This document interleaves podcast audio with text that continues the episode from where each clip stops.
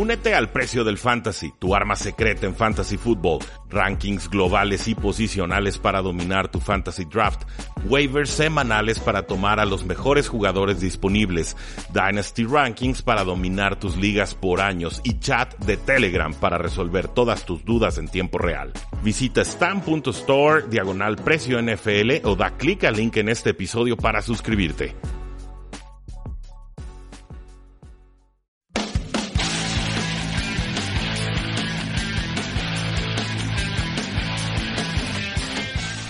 Saludos a todos y bienvenidos a un programa más de Tres y Fuera, donde la NFL no termina y nosotros tampoco. Mi nombre es Rudy Jacinto, estamos ya en la pretemporada NFL 2019, pero también está sucediendo muchas noticias alrededor del mundo del fútbol que vale la pena comentar y eh, de rescatar en este programa. No olviden seguirnos en todas nuestras formas de contacto, en Facebook, en Twitter, en Instagram, nuestra página web tresifuera.com. Suscríbanse al podcast, vamos a seguir subiendo contenido eh, por lo menos tres veces por semana, probablemente más. Eh, episodios en algunas semanas puntuales con algunos scouteos de jugadores eh, colegiales. Pero quiero empezar hablando sobre el debut de la AAF, la Alliance of American Football. Hicimos un programa el viernes explicando más o menos de qué se trataba esta nueva liga de pues de desarrollo liga menor pretende de alguna manera eh, rescatar algunos jugadores o talentos que se han quedado por la borda, eh, que se han caído por la borda de la NFL y de otras ligas profesionales como la Liga Canadiense de Fútbol Americano. Pues bueno, creo que el debut fue adecuado, tiene una aplicación muy interesante que te va mostrando eh, diagramas de los jugadores moviéndose en tiempo real y te permite ahí selección de jugadas con probabilidades, está muy muy sofisticado. Vimos cómo funcionaba la revisión de, jugadas con los jueces. Entra la, cámara directamente con los jueces a, su palco, ¿no? Y tienen un micrófono y, la cámara y te están mostrando en tiempo real cómo van determinando su decisión final. Me pareció muy ágil esta forma de, hacer jugadas. Eh, eliminan prácticamente todas las patadas, ya no hay kickoffs, las jugadas empiezan desde la yarda 25 propia, ya no hay eh, punto extra, ahora todas las jugadas de touchdown eh, se la tienen que jugar por dos a la jugada siguiente, es una conversión de dos puntos. si quieres hacer, un onside kick una patada corta, pues bueno, hay unas circunstancias ahí tienes que convertir una cuarta y 10 desde tu propia yarda 35 creo que si recuerdo bien entonces de alguna manera pues van desfasando las patadas para darle más agilidad a el juego. Entonces, eh, me gustó la idea, digo, no estoy peleado yo con los pateadores como otros analistas, pero eh, ciertamente es un experimento que vale la pena ver hasta dónde puede llegar. Ya específicamente sobre los nombres y los resultados que vimos, pues bueno, eh, destacar quizás lo del coreback Gary Gilbert, que completó 15-25 pases, 227 yardas, 2 touchdowns en la victoria de los Orlandos Apolos 40 a 6 en esta semana 1 contra los Atlanta Legends. Gilbert, pues bueno, era una sexta ronda del 2014, seleccionado por los Rams. No tuvo un debut en la NFL hasta la semana 17 de la temporada anterior. Con las Panteras de Carolina, completando dos de tres pases para 40 yardas contra los Santos de Nuevo Orleans. Ahora pues trabaja bajo el mandato de Steve Spurrier, otro nombre conocido para los longevos de la NFL. Y eh, los dos pases de touchdowns fueron para el ex receptor de los Jets, Jalen Marshall, y para el running back Ernest Johnson, ex, jugador de USF. Y pues también hubo ahí una conversión de dos puntos atrapada por Marshall con una especie de jugada Philly Special que mandó Spurrier. Entonces, pues bueno, yo creo que la NFL le va a estar poniendo atención a la AAF. Sí creo que algunos talentos puedan volver a dar el brinco a, las ligas más profesionales o al Olimpo del fútbol americano como es la NFL. Y, y creo que la liga, la AAF, se puede apreciar eh, si la entendemos como una liga menor con desarrollo de prospectos y no como competencia directa de la NFL. Mientras entendamos de qué se trata la, la AF y cuáles son sus aspiraciones, eh, creo que la podemos disfrutar y apreciar porque creo que está bien organizada. Veo a muchas mentes eh, que estuvieron en la NFL como directivos, como coaches, involucrándose y tratando que este producto sea lo más atractivo y útil posible. Entonces, eh, sí le veo potencial. Es, lo que básicamente la conclusión a la que llegué después de una semana de acción AAF. Son 12 semanas de acción. La semana de campeonato será hasta abril. En cuanto a los Birmingham Iron, pues el primer touchdown en su historia llegó cortesía del corredor Trent Richardson. Ah, qué nombre para los que llevamos un rato en este oficio, uno de los grandes fracasos en la historia de la NFL como corredor. Pues bueno, corrió 23 veces para 58 yardas y 2 touchdowns. Las líneas ofensivas en general no fueron tan productivas, no se ven tan bien. Las líneas defensivas sí, están penetrando y golpeando a quarterbacks de forma bastante eh, eficiente. Lo de Richardson, pues bueno, debuta con un eh, touchdown y eh, pues corrió según el reporte mejor de lo que indican sus números. Pero pues a los 28 años y ya habiendo rebotado por toda la NFL, quizás sea de los últimos nombres que se pueda pensar regrese o tenga una aspiración profesional en la NFL todavía.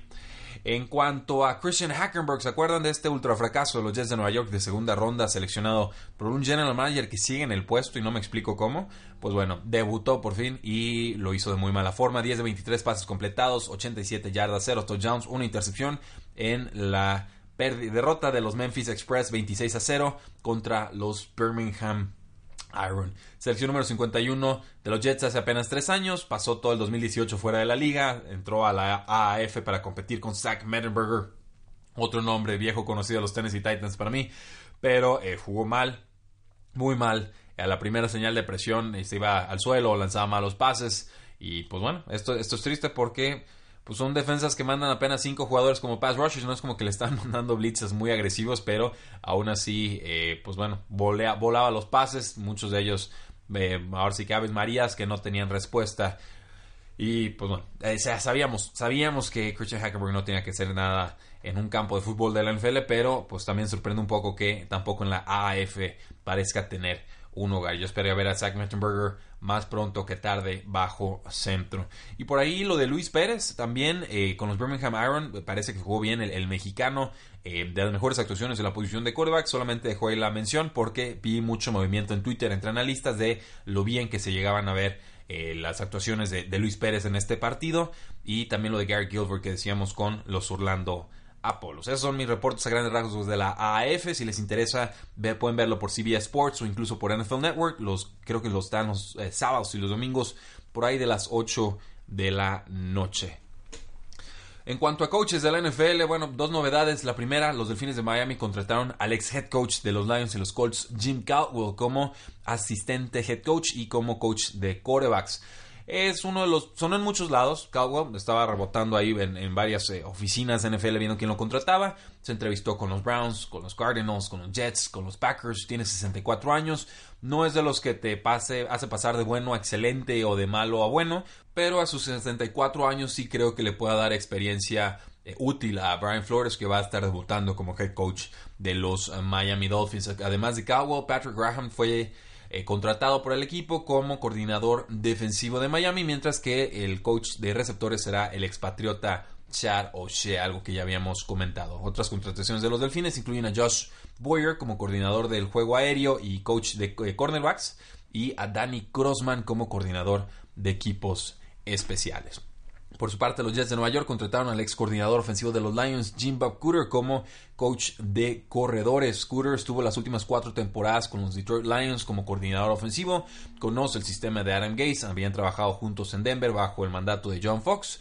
Y además de eh, Cooter, contrataron los Jets de Nueva York a Andrew Carter como el coach de línea defensiva, a Bo Hardigree como asistente ofensivo, a Joe Vitz como eh, pues asistente veterano y coach de linebackers externos y a Blake Williams como asistente defensivo. Dwell Loggins se mantendrá como eh, coordinador ofensivo de Adam Gase, aunque muchas de las tomas de decisiones ofensivas en el campo, las jugadas eh, snap tras snap, serán del mismo head coach Adam Gase. A mí lo de Jim Cooter pues de, bien a, mal, creo que de mejor a peor, le cambió un poco el estilo de juego, bueno, le cambió mucho el estilo de juego a Matthew Stafford, pases más cortos, eficientes, algunas de sus eh, temporadas más productivas llegaron de esta manera, pero eh, nunca pudo encontrar un juego terrestre que le fuera eh, útil. La línea ofensiva le hacía muchos problemas y la regresión que sufrió Matthew Stafford la temporada pasada fue de auténtico escándalo. Entonces entiendo que los Detroit Lions quisieran pues deshacerse de él y permitirle a Patricia contratar a alguien que sea más afín a sus eh, ideas. En cuanto a corebacks, Derek Carr tendrá un salario base de 19.9 millones en 2019 y se vuelve completamente garantizado este miércoles a las 4 de la tarde hora del este. Esto además de un bono de por entrenamiento de 100 mil dólares le daría un, pues ahora sí que un contrato garantizado, un, un sueldo a cobrar 100% garantizado de 20 millones de dólares este año. Eh, Derek Carr fue complicado de coachar bajo el primer mandato de John Gruden, no se entendían del todo bien, Tuvo un 68.9% de pases completados, un récord en su carrera, superó las 4.000 yardas por primera vez, pero lanzó apenas 19 touchdowns y sobre todo lo preocupante es que tuvo 51 capturas cuando lo más alto que había tenido en su carrera eran 31 en el 2015. Derek Carr sufre mucho cuando es presionado, necesita que las piezas alrededor de él estén bien montadas y funcionando para que él pueda mostrar su juego, es, de los que necesita más al equipo para poder eh, funcionar pero eh, ojo aquí porque no es coach de Gruden. Eh, Derek Carr no fue seleccionado por él. Se pueden divorciar en cualquier momento. El contrato está estructurado de forma tal que pueden ir año tras año decidiendo si vale la pena mantener a Derek Carr o no. Adam Schefter de ESPN reporta que los Seahawks aún no han abierto negociaciones contractuales con el quarterback Russell Wilson. Dice que obviamente Pete Carroll, el head coach, que Russell Wilson está por supuesto que está en sus planes, pero aún no han tenido pláticas significativas. Eh, Wilson se ve jugando a largo plazo con los eh, Seattle Seahawks, pero este seis veces Pro Bowler está insinuando que está dispuesto a jugar con ese último año de contrato, tratando de cobrar más a futuro. Tiene 30 años, este exjugador de la Universidad de Wisconsin, y seguramente tendrá oportunidad de superar el contrato récord de Aaron Rodgers, que fue de 33.5 millones de dólares anuales.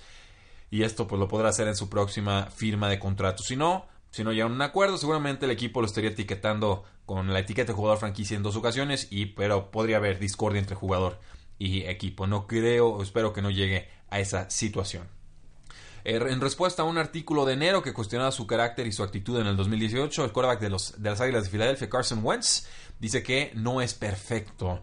Eh, Wentz respondió de forma bastante introspectiva en un artículo que apareció en Philly Voice discutiendo ciertas aseveraciones de la nota, pero reconociendo que eh, algunas cosas podrían ser reales. Dicen, no sé que no soy perfecto, sé que tengo fallas, no me voy a sentar aquí y decirles que todo era, era falso y completamente inventado, no voy a hacerlo.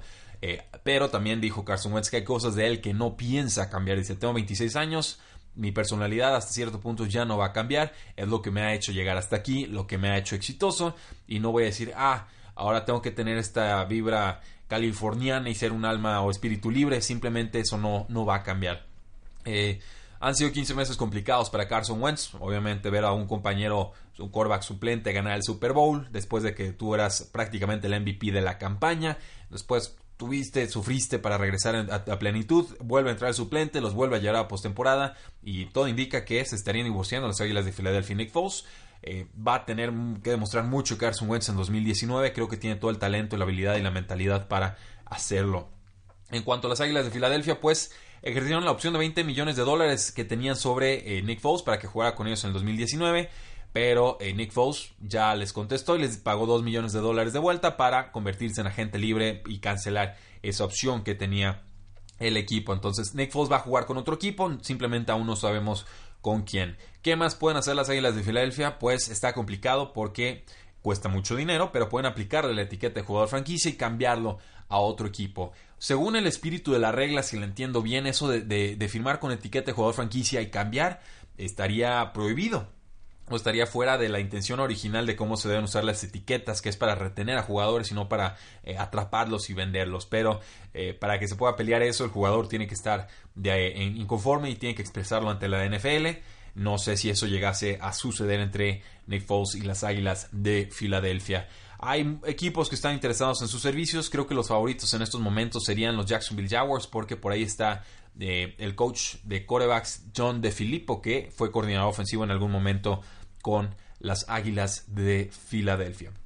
Entonces, si, tengo que predecir en estos momentos, creo que Nick Foles terminaría en los Jaguars, pero falta mucho para que esa historia se complete.